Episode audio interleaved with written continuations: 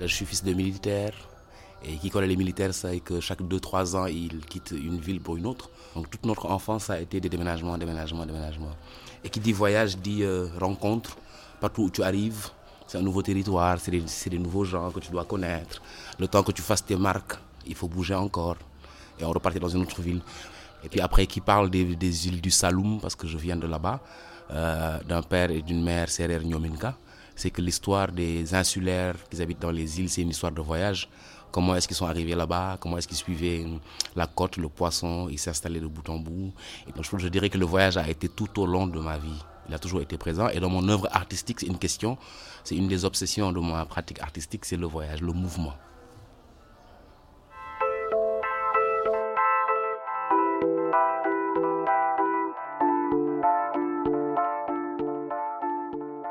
Ali Beta n'a pas vraiment besoin d'introduction. Il est un artiste avec de multiples talents et disciplines. Je dirais que c'est un acteur, réalisateur, musicien, un conteur, un troubadour. Une des histoires qu'il a décrites est celle de ses cousins, Aladji et Souley, deux jeunes hommes qui ont grandi à ses côtés et dont il raconte le parcours migratoire dans son film documentaire Saraba. Quand on parle des gens qu'on aime, qui nous sont proches, on se pose la question comment en parler? On, tu vois, on prend le temps. On ne peut pas en parler n'importe comment, on ne peut pas tout dire n'importe comment.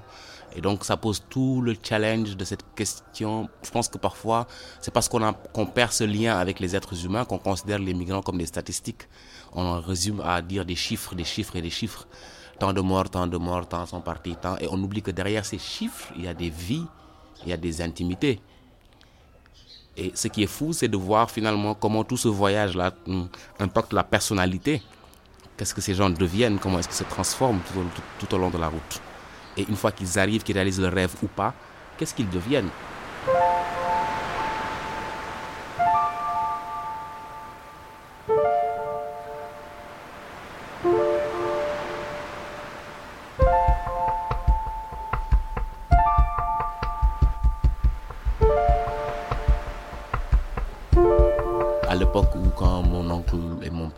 Cette génération, ils partaient facilement, ouais, la relation avec l'Europe était différente. L'Europe avait beaucoup plus besoin de ces bras-là, donc il facilitait les choses pour que les gens viennent. C'est ça la vérité, quoi. Donc même lui, on lui a offert les papiers, il a refusé, mon oncle, à l'époque. Donc il a choisi de rentrer. La génération de mes cousins, c'est parce qu'ils bossaient beaucoup dans les pirogues, c'est la pêche artisanale. Ils allaient à Kayar, Elenkin, Djogé.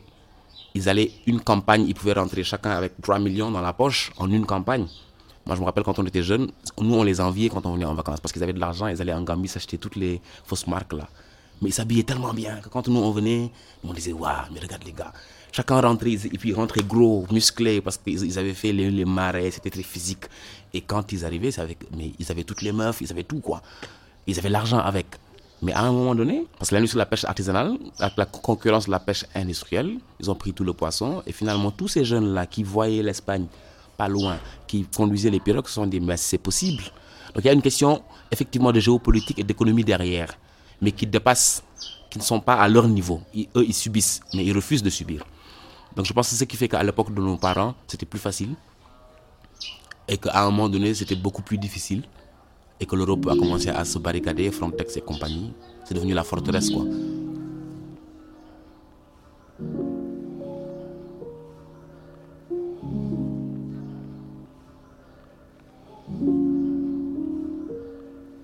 Qu'est-ce qui pousse, motive ou alors inspire ces jeunes qui décident de prendre la mer? À chaque moment de l'histoire, il y a eu des civilisations qui ont, qui ont, voilà, qui ont eu une proposition, tu vois, et que tout au long de l'histoire, une civilisation grandit, après elle décline, et une autre propose autre chose. Et aujourd'hui, l'Europe peut-être a été à la proposition de ce qu'est le capitalisme, qui aujourd'hui est posé comme étant le modèle. Après, on dit mondialisation, tout le monde doit être comme ça.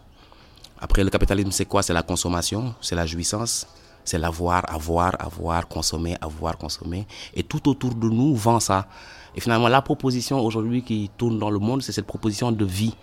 Et on pense que pour réussir, il faut avoir ce modèle-là, un compte en banque, une belle voiture, consommer, consommer, consommer. Et c'est ce modèle de civilisation qui aujourd'hui est en plein déclin.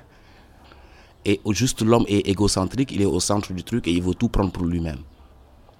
Et c'est ce modèle qu'on vend aux jeunes. On dit, c'est quand tu arriveras en France, aux États-Unis, tu pourras toi aussi, toi aussi, toi aussi, parce que tu as vu ça dans les médias et tout ça.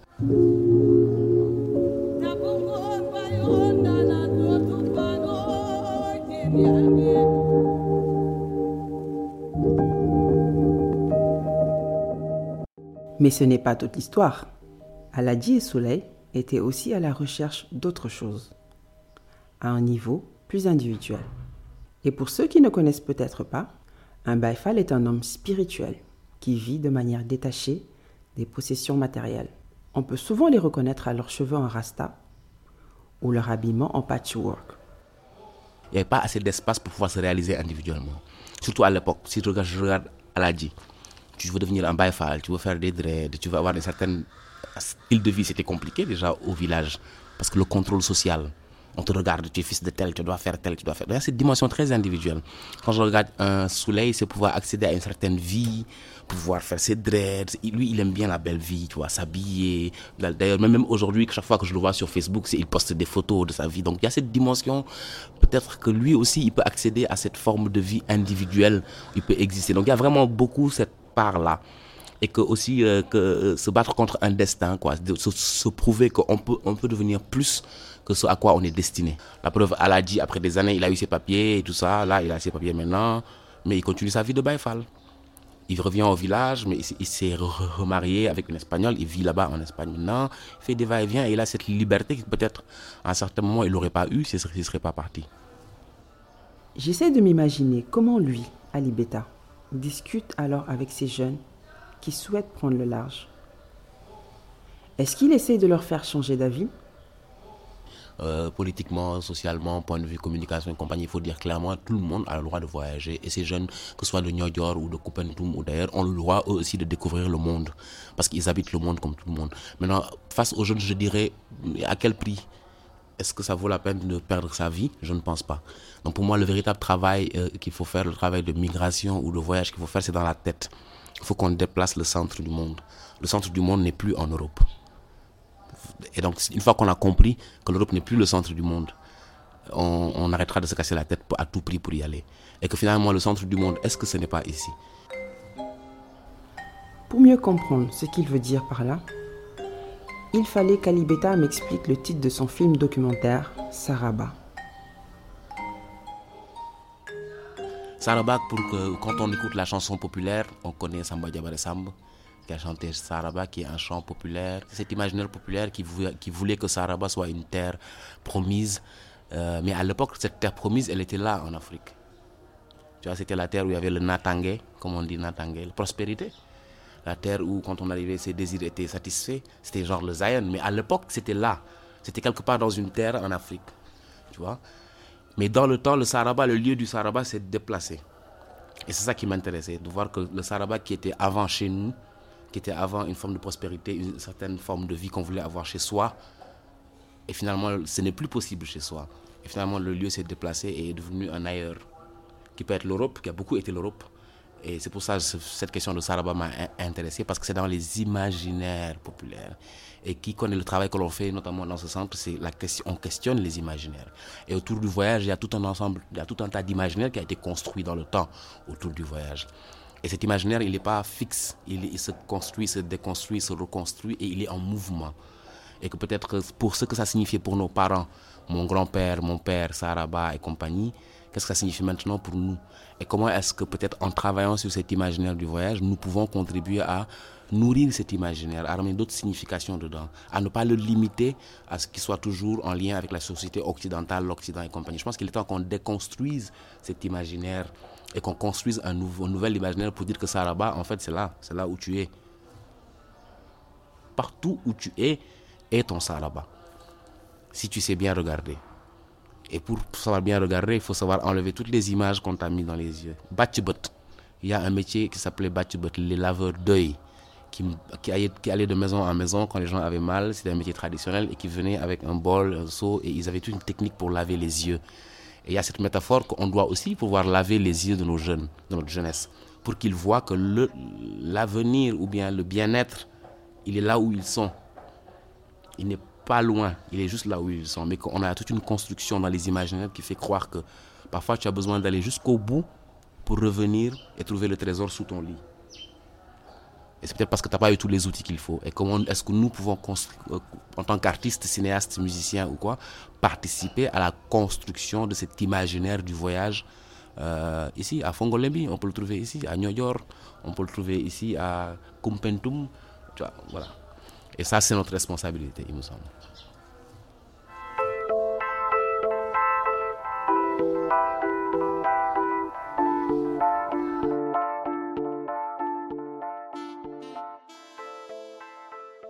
Pour beaucoup, la recherche de Saraba, de la terre promise, se trouve dans un départ. Mais pour certains, cette recherche est dans le retour. Je voulais questionner Ali Beta sur son rôle dans cet autre film, Yao, avec l'acteur Omar Sy, qui lui aussi est d'origine sénégalaise. La question du retour peut avoir un impact sur les imaginaires. Et c'est là où quelqu'un comme Omar Sy qui aborde la question du retour, ça parle à toute cette euh, diaspora toute cette jeunesse euh, sénégalaise, malienne, euh, panafricaine qui est née ou qui a grandi en France ou ailleurs et qui voit l'Afrique comme un, comme, un autre idéal. C'est une terre et qui voilà mais qui parfois n'ont pas le courage ou n'ont pas les outils pour faire ce retour là et moi ce qui m'a plu dans le film et ce qui m'a poussé à jouer dans ça c'était cette question voilà de ce cet écrivain qui a réussi mais qui pense à chez lui qui rentre chez lui qui lui-même est dans un questionnement et un voyage initiatique vers sa source qui rencontre cet enfant là il n'avait même pas conscience qu'à à quel point il avait une responsabilité vis-à-vis de, des gens de chez lui, mais jusqu'à ce qu'il rencontre cet enfant qui quitte son village, qui fuit, qui se cache pour venir le rencontrer. Donc là, il décide de ramener l'enfant chez lui, mais en ramenant l'enfant chez lui, c'est lui-même qui entreprend un voyage vers ses origines. Et moi, je suis un personnage qui est à la croisée, qui est ce troubadour, taximan, plus ou moins, qui peut l'aider à, revenir chez lui et qui lui pose des bonnes questions. D'où est-ce que tu viens? C'est où le village de ton père? Il faut que tu repartes chez ton père. Donc c'était un peu ça la clé du personnage que je jouais. Et voilà, je, me suis reconnu dans ce personnage-là parce que c'est un peu le troubadour que je suis. Et les relations que j'ai avec beaucoup d'amis qui vivent là-bas ou qui viennent ici et qui, tout le temps, la question des origines, il faut que tu connaisses cette origine. Donc je pense qu'Omar Sy a vu juste, en tentant ce film-là, parce que justement ça peut impacter sur toute une génération, notamment ceux qui vivent dans la diaspora et qui, euh, voilà, qui ont peur et qui ont envie mais qui ont en même temps peur parce qu'ils ne savent pas trop comment ça se passer. Et lui, se considère-t-il comme un migrant? On est tous migrants parce que le grand voyage c'est celui de la vie finalement et que qu'on le veuille ou pas, on vient dans ce monde et on quittera ce monde. Euh, la Déclaration universelle des droits de l'homme, elle dit quoi? Il y a un article qui dit que tout être humain a le droit de choisir le lieu où il veut vivre. Donc c'est un droit qui n'est pas forcément juste pour tout le monde. Certains ont le droit, en jouissent et d'autres non. Mais c'est un droit pour tous les êtres humains. Donc oui, on est tous migrants.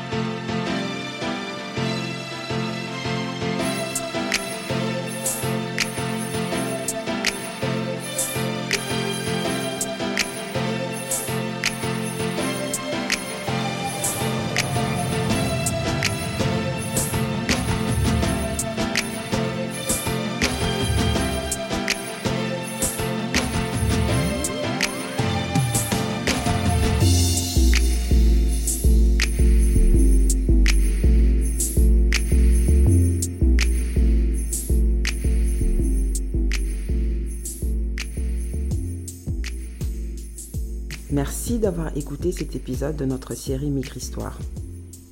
Pour suivre les autres épisodes de la série, rendez-vous sur la chaîne Yena, sur la plateforme de streaming de votre choix. Ce podcast est réalisé par l'OIM et financé par le gouvernement du Royaume-Uni.